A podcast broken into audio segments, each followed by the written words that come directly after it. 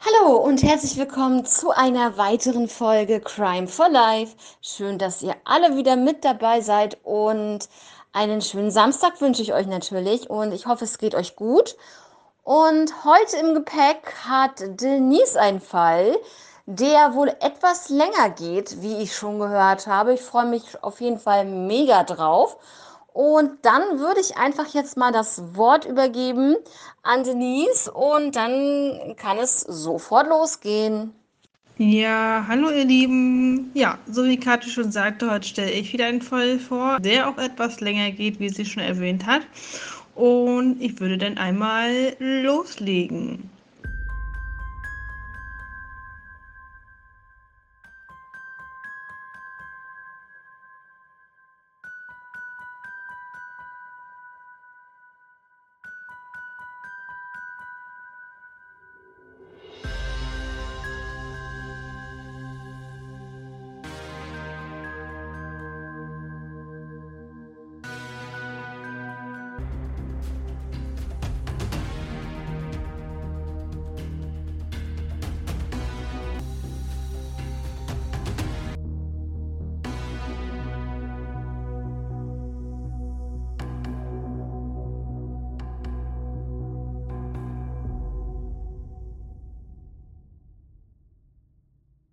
Ähm, der Fall wird als Fall der Adlerwirtin hier benannt. Ist auch ein Fall aus Akten XY wieder. Ähm, leider ein ungelöster Fall. Es handelt sich hier um das Ehepaar Albert und Philomena ähm, K.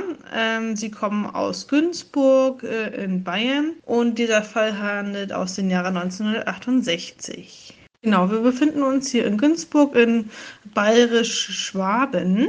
Es ist hier der Samstag, der 30. März 1968. An diesem Tag herrschte bereits ein sommerliches Klima. Ja, in der sogenannten Unterstadt am Fuße des äh, Stadtberges und dort in der Ulmer Straße 6 äh, befand sich und befindet sich auch heute noch die Gaststätte zum Adler. Damals wurde sie schon seit 33 Jahren von dem Ehepaar Albert und Philomena K. in einer Pacht betrieben. Die Eheleute waren allerseits beliebt und äh, geachtet und hatten aus dem Umsatz äh, der Gaststätte ihr mäßiges Einkommen. Der Umsatz äh, schwankte damals zwischen 800 und 1000 DM im Monat. So, in der Wirtschaft verkehrten hauptsächlich Schützen und Jägerkollegen von Herrn K. sowie Geschäftsleute und Patienten des Nervenkrankenhauses ähm, aus Günzburg. Ähm, die Patienten nahmen an ihren freien Samstagen oder Sonntagen gelegentlich ein Bier zu sich. Ab und zu kamen halt auch äh, Gelegenheitsgäste zur Gaststätte, aber halt kaum junge Leute. Dann würde ich euch so ein bisschen was zur Inneneinrichtung der Gaststätte erzählen, weil das auch so ein bisschen wichtig ist, äh, damit ihr ähm, so ein äh, bisschen was zu, äh, zu dem Fall auch versteht und euch das auch so bildlich ein bisschen vorstellen könnt, was dann näher so geschieht. Der Tatort ist in einem engeren Sinne ist äh, die acht, also ist die Gaststätte ähm, die 8 mal 4,5 Meter große Gaststube des Adlers im Parterre rechts des Einganges. Dort befand sich halt der Tatort. Genau, wenn das gerade so ein bisschen unverständlich war, sorry. Sie wird erreicht von der Ulmer Straße durch die Haustür, den Flur mit einer Zwischenflügeltür, nach der äh, sich rechts die Tür zum äh, Gastzimmer dann befindet. Ein weiterer Zugang zur Gaststube befindet sich an der Nordfront äh, von der Küche her. Die Gaststube hat drei Fenster nach Südosten zum Bauernhof H Richtung äh, Stadtberg und zwei weitere Fenster nach Westen ähm, zur Ulmer Straße. Die Einrichtung besteht hier aus fünf äh, Wirtschaftshaustischen, zwei davon mit heller Tischdecke an einer der Wand äh, umlaufenden Sitzbank ähm, und eine Schanktheke mit einem kleinen Glasaufsatz, ähm, ein kleines Buffet mit Aufsatz neben der Tür zur Küche und daneben ein Ölofen. Ja, mal eine Frage zwischendurch. Wie alt war denn das Ehepaar? Also dazu stand jetzt leider nichts äh, auf den Seiten. Ich habe jetzt gerade auch nochmal geschaut. Also es ist leider nicht zu finden, wie alt äh, die beiden damals waren. Also ich denke mal schon ein bisschen älter. Äh, ich schätze mal so in den 60ern kann ich mir gut vorstellen, dass die beiden schon waren. Wenn sie ja seit 33 Jahren da den Betrieb schon haben. Und dann kommen wir auch schon ähm, an dem Tag, wo es dann passierte. Ich erzähle euch so ein bisschen mal was davon und. Was mich aber jetzt noch interessieren würde, du hast ja gesagt, dass da so eine, weiß ich nicht, eine Psychi psychiatrische Anstalt daneben war oder in der Nähe und dass da halt Patienten auch öfter mal hinkamen, um da ein Bierchen zu trinken und so. Ja, die durften da jetzt so frei rumlaufen. Also das war jetzt keine geschlossene Anstalt, sage ich jetzt mal. Das war wirklich so, dass die halt frei rumlaufen durften, ja? Ja, genau. Ne? Ich denke mal so ein Krankenhaus, ne? also nicht so eine Nervenanstalt, wo du dann gar nicht raus darfst. Ähm, ja, nee, die durften anscheinend raus am Wochenende, wenn sie einen Ausgang hatten und sind dann halt in die Gaststätte da gegangen. An dem besagten Samstag, den 30. März 1968 gegen 14.10 Uhr hatte eine neunjährige Schülerin äh, im Auftrag ihrer Mutter bei der Adlerwirtin noch ähm, eine Flasche Sprudel und zwei Flaschen Bier gekauft. Frau K. war zu dieser Zeit alleine in der Gaststube. Gegen 14.45 Uhr verließ dann der Adlerwirt Herr K. das Haus, um einen Spaziergang zu seiner Aushilfsbedienung äh, Franziska Z zu unternehmen. Herr K. wollte gegen 16.30 Uhr äh, wieder zurück sein. Frau K. hatte wahrscheinlich in der Zwischenzeit den Hausflur gewischt, leerte da den Putzeimer dann aus auf dem Gehweg. Dabei wurde sie ebenfalls gegen 14.45 Uhr von der Nachbarin äh, Colette B beobachtet, die im Haus gegenüber mit äh, Putzarbeiten beschäftigt war. Frau B. begrüßte die äh, Adlerwirtin und sprach sie an, aber Frau K. winkte nur mit der Hand, da der Verkehrslärm sehr laut und äh, die Verständigung nicht möglich war. Danach ging die Adlerwirtin in das Haus zurück. Es war das letzte Mal, dass die Zeugin Colette B ihre 71-jährige Nachbarin Frau K. lebend gesehen hatte. Oh, doch, ähm, sorry, also ich habe es gerade gefunden hier. Also sie war 71 Jahre alt. Ähm, ich denke mal, dass ihr Ehemann halt auch so in dem Alter war. Ne? Also wie gesagt, sie betrieben ja schon 33 Jahre lang halt Gaststätte. Das Winken der Adlerin, Adlerwirtin war halt wie ein Abschiedsgruß und ähm, heute betreibt ähm, ein türkischer Pächter äh, halt die Wirtschaft, also halt das, ähm, die Gaststätte zum Adler. Zwischen 14.45 und 15 Uhr muss dann der Tod, im, äh, der Tod in Gestalt eines seltsamen Fremden mit äh, verkrüppelten kleinen Fingern der linken Hand in der Gaststätte ähm, Einkehr geholt haben. Dann wirst du uns doch bestimmt gleich sagen, wie die darauf kommen, dass seine Hand verkrüppelt war. Zu dem Thema mit der Hand oder mit den Fingern, darauf komme ich hier noch zurück. Ähm, da gibt es noch ganz interessante Sachen zu erzählen. So, gegen 15 Uhr ging das Ehepaar W mit seinem Kind auf dem Gehweg direkt an, äh, Gast, an dem Gasthaus vorbei. Ihnen fiel auf, dass an zwei der drei Fenster der Gaststätte ein Fensterflügel geöffnet war. Durch den offenen Fen äh, Flügel des Fensters, äh, das am nächsten zur Straße lag, da sahen sie dann halt Frau K. Ihr Kopf war zum Tisch gebeugt und es sah aus, als ob sie äh, lesen würde. Durch den offenen äh, Fensterflügel des zweiten Fensters äh, sahen die Spaziergänger einen fremden Mann sitzen. Er zeigte seine rechte Gesichtshälfte, saß also mit dem Rücken äh, zu Frau K. Beim Vorbeigehen wandte der fremde Wirtshausgast den äh, der Zeugin W. sein Gesicht zu, so dass sie ihn voll in Anblick schauen, also voll in Anlitz schauen konnte, so hieß es hier. Dann so ein bisschen, sie beschrieb ihn dann halt später wie folgt, ähm, dazu komme ich jetzt. Genau, sie beschrieb ihn halt äh, mit dem Alter ca. 35, höchstens 40 Jahre alt, blasses Gesicht, äh, dunkles, glatt nach hinten äh, gekämmtes äh, Haar, bekleidet mit hellem äh, Hemd, dunkler Oberbekleidung, welche Art ist äh, nicht bekannt. Genau, so hat sie ihn halt beschrieben, die Zeugin. Ebenfalls um 15 Uhr sah die Zeugin Helena H. aus dem Fenster ihrer Wohnung zur Ulmer Straße hin. Dabei fiel ihr ein äh, unbekannter Mann auf, der an der Ecke der Gaststätte äh, am Vereinshängekasten stand.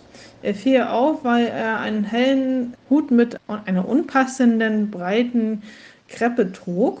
Er war circa 40 Jahre alt, circa 1,75 groß, ähm, hager. Ähm, falls äh, viele nicht wissen, was hager bedeutet, äh, das heißt, dass er mager und äh, knochig aussah. Weil er sich so komisch verhielt und wegen seiner unpassenden Kleidung vermutet äh, die Zeugin, dass er aus dem Krankenhaus äh, kam als Patient. Gegen 15.30 Uhr sah sie denselben Mann noch einmal an der Gaststätte vorbeigehen, als sie sich von der, als vor der Gaststätte bereits sich ein Menschenauflauf äh, befand. Gegen 15.10 Uhr wollte Hans L. nach einem Spaziergang in Adler ein Bier trinken.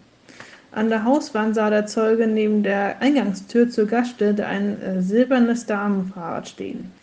Er dachte, dass er dort einen weiteren Gast trifft, doch die Eingangstür war verschlossen. Circa 15.15 Uhr, als die dreijährige Nachbarschaftstochter Erna H.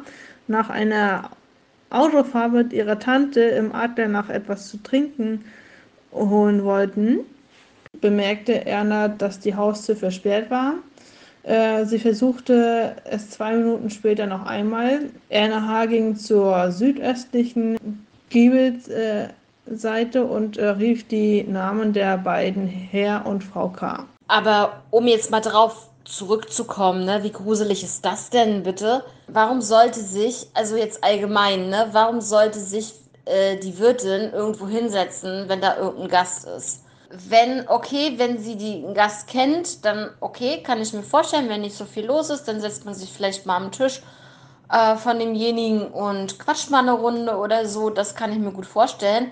Aber so wie du das beschrieben hast, hat er mit dem Rücken zu ihr gesessen. Und das ist ja schon, das würde mich ja echt schon hellhörig machen als Zeuge oder Zeugin. Also das finde ich auf jeden Fall sehr gruselig. Ja, das stimmt. Äh, zumal ich da schon, sag ich mal, die Wirtin ja sowieso kenne, ne, die Nachbarin und sowas, ne, die grüßen ja auch alle. Ähm, komisch, dass die ja nicht reingerufen haben und gegrüßt haben, was so ein bisschen komisch war, dadurch, dass sie ja die Gastwirtin kennen. Sie sah, dass die ersten und zweiten Fenster je ein Fensterflügel ähm, auf waren. Es meldet sich aber keiner und äh, sah auch keinen. Erna klopfte gegen das äh, Küchenfenster, das dem Anwesen ihrer Großeltern erreichbar war. Als sie vom Fenster wegtrat, hörte sie ein Geräusch, als wenn ein Stuhl verrückt wurde. Als ihre Schwester Ingrid äh, zur Haustür ging, stand diese im einen Spalt offen. Ingrid und Erna gingen zum Haus, äh, zum Flur, wo sie die äh, Glocke betätigten. Nachdem sie noch äh, riefen, aber sich keiner gemeldet hat, gingen sie wieder nach dem, gingen sie halt wieder raus, aber da haben sie vorher noch einmal auf Zwischenflur geschaut, aber da war halt auch keiner zu sehen. Zwischen 15.20 Uhr und 15.30 Uhr hörte der griechische Gastarbeiter Padeles S der Familie H. seinen Wagen polierte und hörte ein merkwürdiges Geräusch aus der Gaststätte. Es äh, klang wie ein Stöhnen. Es folgte ein dumpfer Laut wie ein äh, äh. Aber er meinte aber auch, dass es äh, wie ein Stuhlrücken klang. Ich habe es, glaube ich, gerade so ein bisschen falsch ausgesprochen. aber ihr wisst ja, was ich meine, wie so ein Stöhnen halt oder sowas, ne? Ja, er hatte sich erst äh, an das Geräusch, als das äh, Verbrechen bekannt wurde, dann erinnert. Vernehmung von ihm war sehr schlecht äh, wegen seiner Sprache. Es wurde halt vom ein, es wurde dann halt ein Dolmetscher hinzugezogen bei der Vernehmung. Gegen 15.30 Uhr, als Frau Magdalena M. zum Adler ging, um sich eine Flasche Bier zu holen, ging sie durch die Haustür, rief Frau K. Die Tür zur rechts liegenden Gaststube äh, stand offen. Frau M. konnte sehen, dass die linke Flügel, der linke Flügel des äh, Fensters gegenüber offen war. Auf dem Tisch vor dem Fenster lag eine ausgebreitete Zeitung. Sie betrat die Gaststube, rief nach Frau K. Und jetzt wird's äh, spannend, liebe Zuhörer. Als sie paar Schritte weiterging, Richtung Tisch, erstarrte sie vor Schreck. Links von der Theke mit dem Kopf zur Küche lag Frau K. mit entblößtem Körper, rücklings auf dem Boden. Frau M. rief nach Frau K. beim Namen, aber sie reagierte nicht. Sie ging zu den Nachbarn, um einen Arzt und einen Sanitätswagen das BRK zu rufen. Sie dachte, Frau K. ist ausgerutscht und hingefallen. Der Fahrer Günter K. wurde gegen 15.45 Uhr verständigt mit dem Beifahrer Josef L. Nach sechs bis sieben Minuten trafen die beiden dann ein. So, dann erzähle ich euch einmal was davon, wie Josef L. dann die Gaststätte oder die Gaststube betrat. Frau K. war von oben nach unten vollkommen entkleidet und nackt. Die Bluse und der Unterrock waren über die Brüste hochgeschoben, während das Korsett links neben ihr lag. Der Oberrock lag in der Fußgegend, buchstäblich äh, ausgezogen. Der Schlüpfer hing noch in der Höhe des rechten Fußgelenks bzw. an den rechten Knöcheln. Der Sanitäter bemerkt über der rechten Augenbraue Blutflecken hinauflaufend zur rechten Nasenrücken. An der linken Brustwarze eine Art Bisswunde, auf der rechten Brust mehrere kreisförmige blutunterlaufende Merkmale. An Nabeln auf, der, auf den Brüsten waren ein paar mehrere kreisförmige Verletzungen. Es wurde hier festgestellt, dass sie schon tot war. Günter K. rief die Polizei und den Arzt Dr. S. Dr. S. bestätigt den Tod in äh, vielen Würgemale nahe der Halsgegend bzw. an den unteren Halsansatz auf und in der Schambeingegend die gleichen Verletzungen.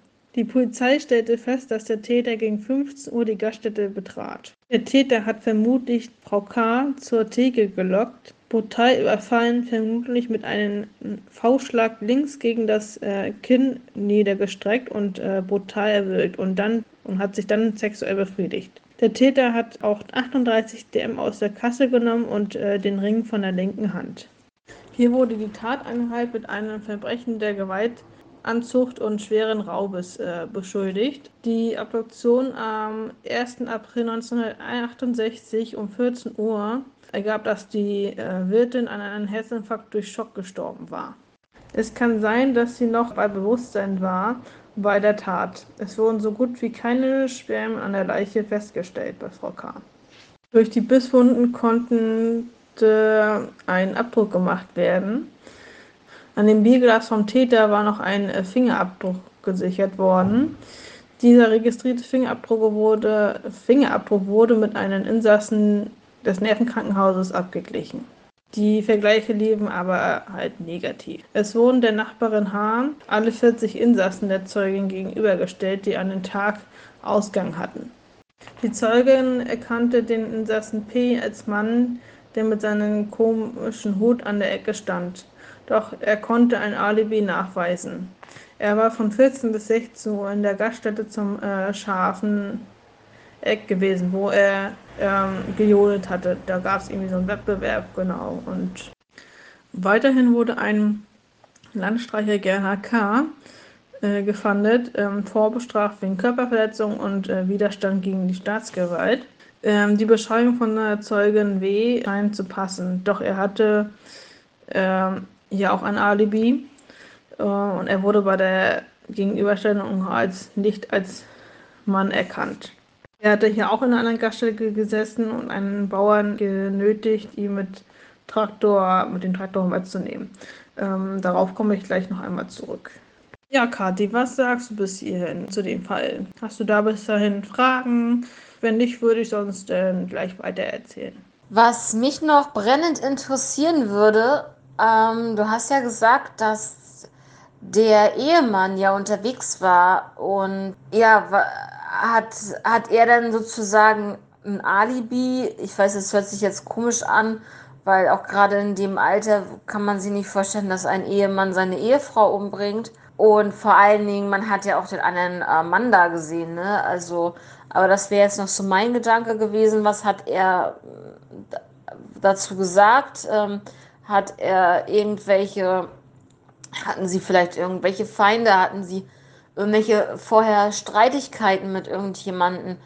Ähm, oder wurden sie ausgekundschaftet von irgendjemanden und der hat dann zum Beispiel gesehen, dass der Ehemann ähm, den, die Gaststätte verlassen hat und wusste, dass sie jetzt nur noch allein da drin war und ähm, deswegen hat er wahrscheinlich auch abgeschlossen, denke ich, damit er halt ja in aller Ruhe das tun konnte, was er tun wollte. Und was halt ganz krass ist, finde ich, äh, die 38 Mark, die er da aus der Kasse genommen hat. Ähm, da denke ich mir so, für 38 Mark tötest du diese Frau? Das ist doch total krank. Ja, das fand ich so ein bisschen komisch, weil zu dem Mann stand nichts weiter im Internet dazu, was jetzt nun mit ihm war, ob er da zurückkam, es stand nichts drin. Ne? Also, dass er irgendwie ausgeschlossen wurde, das fand ich so ein bisschen komisch, wie du, äh, wo du jetzt gerade drauf kommst, was mit dem Ehemann da war. Da stand nichts im Internet, ähm, was mit ihm passiert ist, äh, was da nun war oder nicht. Ähm, das fand ich so ein bisschen komisch. Da stand jetzt leider nichts mehr dazu, ob er jetzt nun zurückkam und das mitgekriegt hat. Äh, den haben sie da gar nicht erwähnt mehr in diesem Fall. Auf eine Zeitungsmeldung über das Verbrechen meldet sich am 1. April 1968 der Landwirt Peter J. oder Peter I. besser gesagt, ähm, sorry, äh, bei der Polizei. Am 30.03.1968 war er am Nachmittag mit den Ausfahren von Jauche zu seinem Acker beschäftigt gewesen.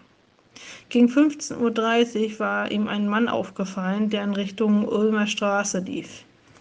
Nachdem er seinen Fass, seinen Fass gefüllt hatte und wieder zurück zu seinem Acker Richtung äh, Leibheim äh, wollte, versperrte ihm der Mann den Weg. Mit dem Traktor wollte er gerade vom, von der Hofausfahrt äh, auf äh, die Omer Straße einbiegen.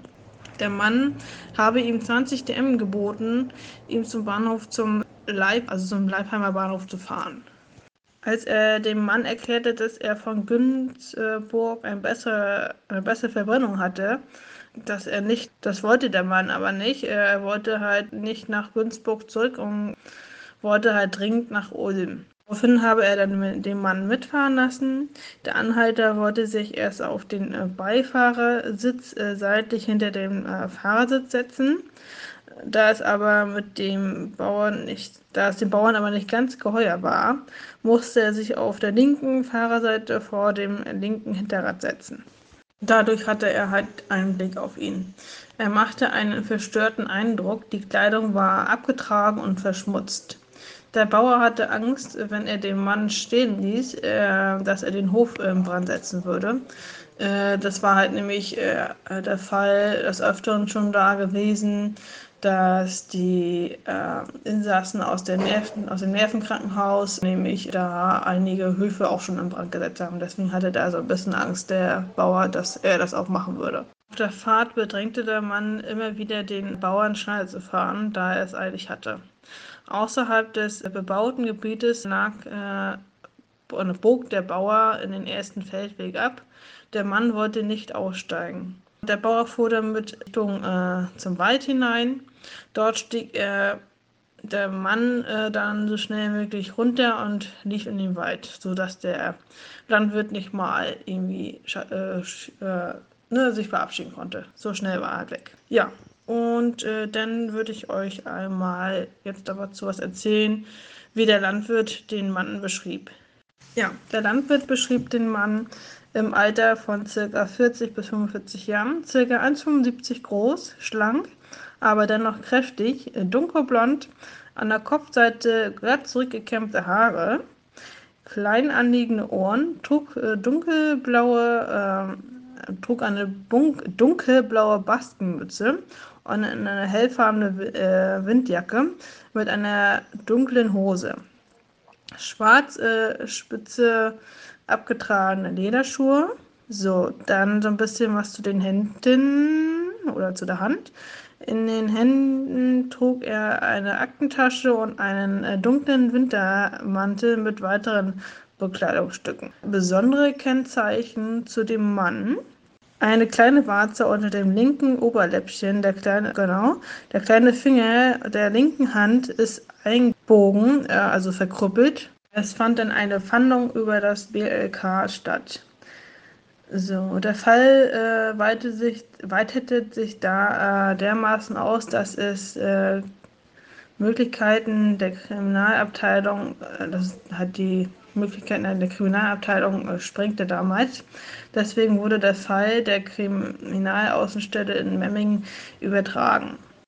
1968 ähm, hat die Stadtpolizei aus äh, ca. zwölf Mann und äh, vier Mann davon waren starke also vier starke äh, Männer aus der Kriminalabteilung waren hier eingeschlossen.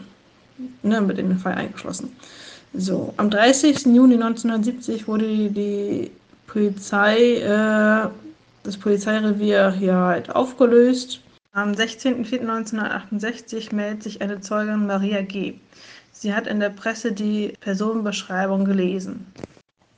Maria betreibt einen kleinen Laden mit Milchprodukten. Der Laden ist nur 100 bis 150 Meter vom Adler entfernt. Ein paar Tage vorher kam immer vormittags ein Mann in ihren Laden, auf die die Beschreibung hier passt. Die Zeugen äh, sind halt auch die Finger aufgefallen. Der Unbekannte ist ihr aufgefallen, als Kanalarbeiten vor dem Haus begannen. Sie fragte ihn, ob äh, er zu den Männern gehört und äh, dieser verneinte dies und meinte, dass er außerhalb äh, hier arbeiten würde von dem Ort. Als er dann das dritte Mal in den Laden kam, fragte sie ihn nach seinen Fingern, wie äh, dies zustande kam. Bei dieser Frage äh, erstarrte er dann ein Arbeiter, der auch äh, anwesend war, weinte, dass äh, es durch einen Unfall kam. Dies äh, stimmte der Mann zu. Nach diesem Vorfall im Laden kam der Mann nie wieder. Es wurden halt hier auch Nachforschungen in der Nähe der gelegenen Schrebergartenkolonie getätigt, ob hier jemand genächtigt hat. Dies verlief aber halt negativ. Die sogenannte Spur hier äh, wurde damals Spur 71 genannt. Das war ja die Fahndung nach einem Landstreicher namens Josef V., der sich viel im deutsch-französischen Gebiet herumtrieb und dafür bekannt war, dass er äh, eine äh, Baskenmütze trug. Ja, dieser Mann hatte halt äh, auch eine verkrüppelte Hand. 1960 äh, war er, äh, war er das letzte Mal bei der Polizei auffällig und wo ist danach halt auch abgetaucht. Er hatte damals ein Alibi zur Tatzeit und somit wurde er halt auch ausgeschieden aus diesem Fall. Hier damals 100 Landstreicher und Vorbestrafte überprüft. Darunter viel, viele mit verkrüppelten und Warzen die Merkmale überprüft. Es wurden viele Unterkünfte geprüft, äh, die leider aber auch hier auch negativ ausfielen. Genau, die Polizei hatte hier damals kein Phantombild erstellt, obwohl es halt viele Anhaltspunkte hier gab, was ich so ein bisschen komisch finde, wieso die Polizei hier kein Phantombild erstellt hat. Man hatte halt viele Merkmale. Ne, also dadurch hätte man eigentlich ja schon Phantombild erstellen können durch die ganzen Zeugen. Ja, dann kommen wir auch fast zum Ende. Ich habe nur noch wenige Stichpunkte. Ähm, drei Jahre nach der Tat wurde der Fall damals bei Akte XY als äh, Filmfall auch äh, ausgestrahlt. Ähm, dies war am 5.3.1971. Das habe ich leider nicht bei YouTube äh, irgendwie gefunden. Der Fall wurde als Adlerwirtin ausgestrahlt. Ähm, leider habe ich dazu nichts gefunden. Äh, hätte, glaube ich, auch ein bisschen länger gedauert, weil es kann auch sein, dass es auch schon ausgenommen wurde im Internet. Das weiß ich jetzt leider nicht. Ja, auch nach der Sendung gab es äh, leider keine Ergebnisse. Ähm, 2009 wurde der Fingerabdruck in einem Fall äh, wiedergefunden von 1968. Aber dazu stand jetzt auch nichts weiter da. Es handelt sich bei dem Täter hier um keinen Mörder, sondern äh, um Täter hat die Polizei damals gesagt, da Frau K. damals an einen, einen Herzinfarkt gestorben ist. Und er war halt, wie gesagt, äh, von der Polizei aus, die Aussage war er halt ein Triebtäter. Ja, würde der Täter heute gefasst äh, werden, äh, würde er wegen Körperverletzung mit Todesstrafe angeklagt werden. Dies wäre aber nach 42 Jahren bereits verjährt und genauso der Raub hier, der hier stattfand. Genau. Ja, das war's zu meinem Fall. Diesmal, wie gesagt, halt auch ein bisschen länger gewesen. Ich finde es schade durch diese ganzen Anhaltspunkte, dass der Täter nie gefunden wurde und nie gefasst wurde. Obwohl es halt viele Zeugen gab, die jemanden gesehen haben. Und ich finde es ein bisschen schade. Ja, Kathi, was sagst du denn dazu? Ähm, du meinst wahrscheinlich mit Todesfolge. Ja, genau, äh, dann habe ich mich da leider versprochen. Sorry. Ja, was sag ich dazu? Also, erstmal finde ich das auch ganz furchtbar, dass die Polizei da kein Phantombild erstellt hat, aufgrund eigentlich der vielen Zeugenaussagen, die ja wirklich, wirklich glaubwürdig äh, sich anhören. Also das finde ich also ein ganz großer fataler Fehler der Polizei, definitiv. Ich weiß nicht, warum man das nicht gemacht hat. Ähm, es war zwar 1968, aber ganz ehrlich, das ist keine Ausrede, da kein Phantombild zu machen ähm, oder zu erstellen. Das erstmal dazu.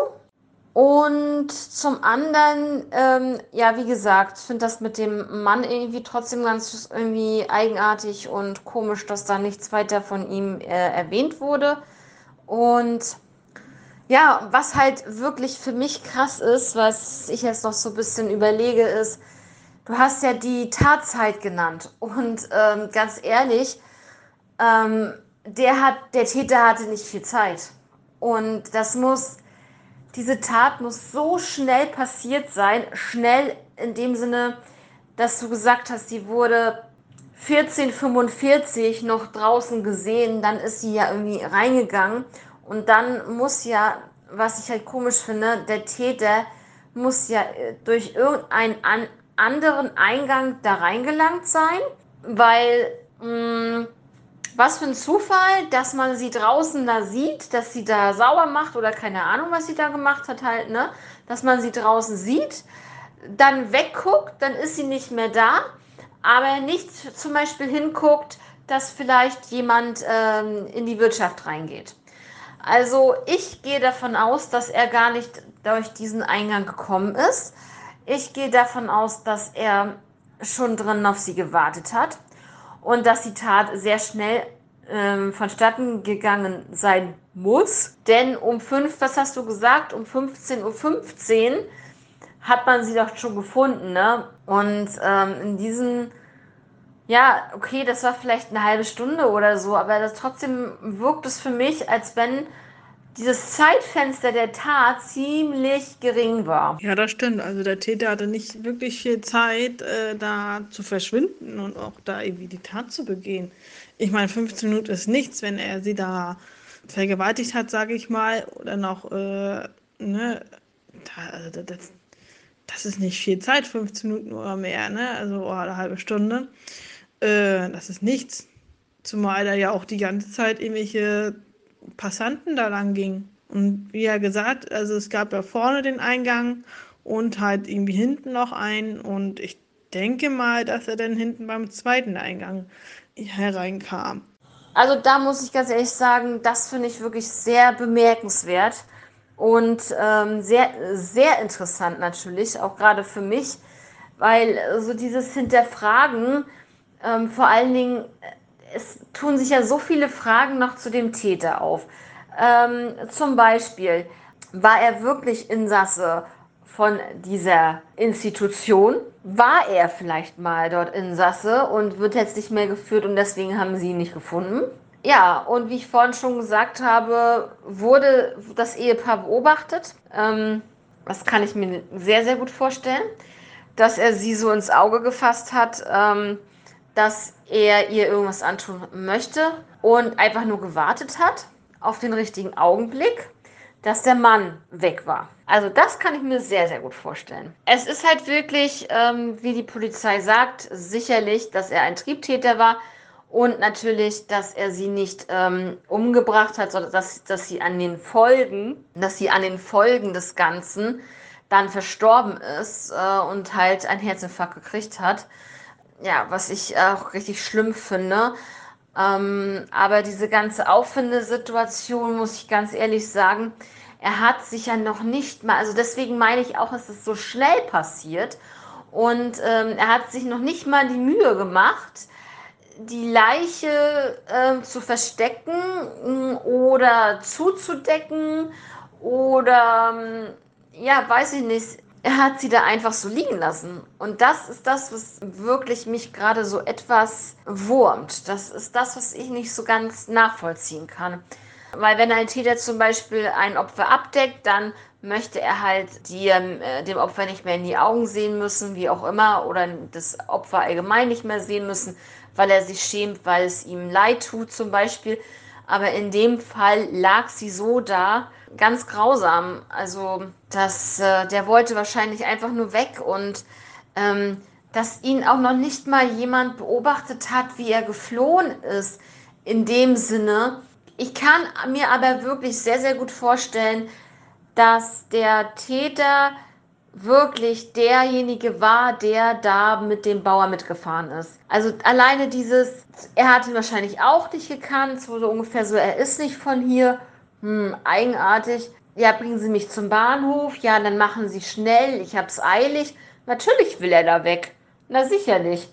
Aber wir ja einen Vorsprung haben, bevor sie gefunden wird oder irgendwelche, in irgendwelchen Zusammenhang dort noch gemacht wird, ähm, hat er die, die Möglichkeit und die Zeit zu fliehen. Das ist einfach so. Ja, richtig krasses, richtig krasse Geschichte.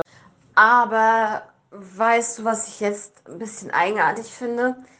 Wenn das jemand war, der vielleicht doch von außerhalb kam, dann muss ich dir ganz ehrlich sagen, ist es doch ziemlich ähm, eigenartig, wie er wusste oder woher er wusste, dass, äh, ein, dass es einen zweiten Eingang gibt, geschweige denn, wo dieser Eingang sich befindet. Also es ist sehr, sehr komisch. Vor allen Dingen, ähm, wenn er das alles ausgekundschaftet hat, die ganze Situation der Familie, dann muss ich ganz ehrlich sagen, finde ich, ähm, muss er längere Zeit natürlich da geblieben sein, falls er wirklich von außerhalb kommt. Und dann muss er ja irgendwo untergekommen sein vielleicht in irgendeinem anderen, äh, einer anderen Pension oder ich weiß nicht. Also mir gehen da gerade so viele Sachen äh, in diesem Fall durch den Kopf, die von uns nicht beantwortet werden können. Ganz bestimmt nicht. Ja, das denke ich ja auch mal, dass er da der Täter war, also der Täter war, der da mit dem Mann äh, weggefahren ist, weil sonst ähm, hätte er nicht so schnell weg wollen. Was ich dann auch komisch finde, äh, ne, also das mit dem Phantombild verstehe ich immer noch nicht, weil wenn hätten sie dieses Phantombild erstellt, denke mal, hätten sie diesen Täter, der zum Bahnhof da wollte, auf jeden Fall geschnappt. 100 Pro. Und der wäre für seine Strafe dann in den Knast gekommen. Naja, das will ich nicht äh, gerade sagen, dass sie ihn hätten schnappen können, weil ganz ehrlich, es ist das Jahr 1900. 68. Wir haben hier keine Telefone, wir haben hier kein Facebook, wir haben hier gar nichts weiter aus, was Internet und so weiter betrifft. Internet eigentlich gar nicht, soweit ich weiß zumindest. Äh, 68, nee, eigentlich dürfte das dürfte da noch kein Internet sein. Aber es ist wirklich äh, schwierig, weil wenn er, also bevor, bis die Polizei dieses Phantombild äh, vorliegen hat und das vielleicht an die Deutsche Bahn zum Beispiel schickt oder ähm, an, die, an die Kollegen draußen, die dann auf der Straße gucken, die auf Bahnhöfe gucken, ähm, auf Flughäfen gucken und, und, und. Äh, der wäre doch sowieso über alle Berge. Bis die das Phantombild haben, ist er doch schon längst weg. Ist halt ein bisschen schade, ne? Dass man da, ähm, ich denke mal, wie gesagt, dass man durch das äh, Phantombild da auf jeden Fall mehr erreicht hätte. Aber es gab halt Faxgeräte, ne? Man hätte ja, ähm, sag mal, dieses Phantombild auf jeden Fall per Fax an die ganzen Polizeireviere schicken können. So, und jetzt habe ich einmal schnell gegoogelt und zwar das erste Fax wurde 1979 verschickt und wir waren hier 1968. Also das habe ich mir schon beinahe gedacht, dass es zu dem Zeitpunkt auch kein Fax gab. Also selbst das nicht. Ne? Also äh, Telefon sicherlich, aber sowas nicht. Okay, schade, aber ja, das wäre noch eine Möglichkeit gewesen, dann halt den Täter damit hätte mal finden zu können. Ja, äh, wenn du so erstmal keine weiteren Aussagen oder Fragen mehr hast, wäre ich eigentlich soweit durch mit dem Fall. Äh, ja, man kann hier sehr viel spekulieren noch zu dem Fall dazu, wer es nun war und wer nicht. Ja, ist halt ein bisschen schade durch die ganzen Anhaltspunkte, die man hatte, dass äh, da der Täter nicht gefunden wurde. Außerdem muss man sich ja auch bedenken, dass der Täter war damals 1968 ungefähr, sagen wir mal, 40 Jahre alt. Vielleicht ein bisschen älter, aber sagen wir jetzt mal rund 40 Jahre alt. Dann ist es jetzt 54 Jahre her, dann wäre er jetzt weit über 90. Weit über 90. Kann natürlich alles sein. Aber ja, so sieht's aus. Schwierig. Ja, also ich habe jetzt keine weiteren Fragen. Vielen Dank, Denise, für diesen sehr, wirklich sehr interessanten Fall heute. Ich hoffe, den Zuhörern hat dieser Fall auch zugesagt und war recht spannend für sie.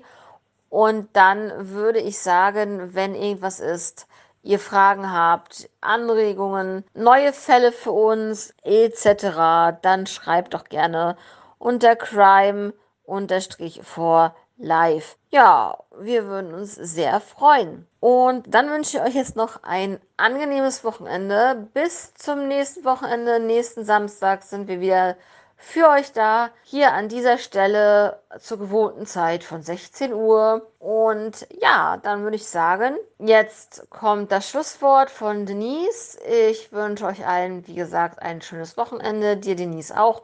Und ansonsten hören wir uns nächste Woche wieder. Bleibt alle gesund, passt auf euch auf und bis dann. Ciao.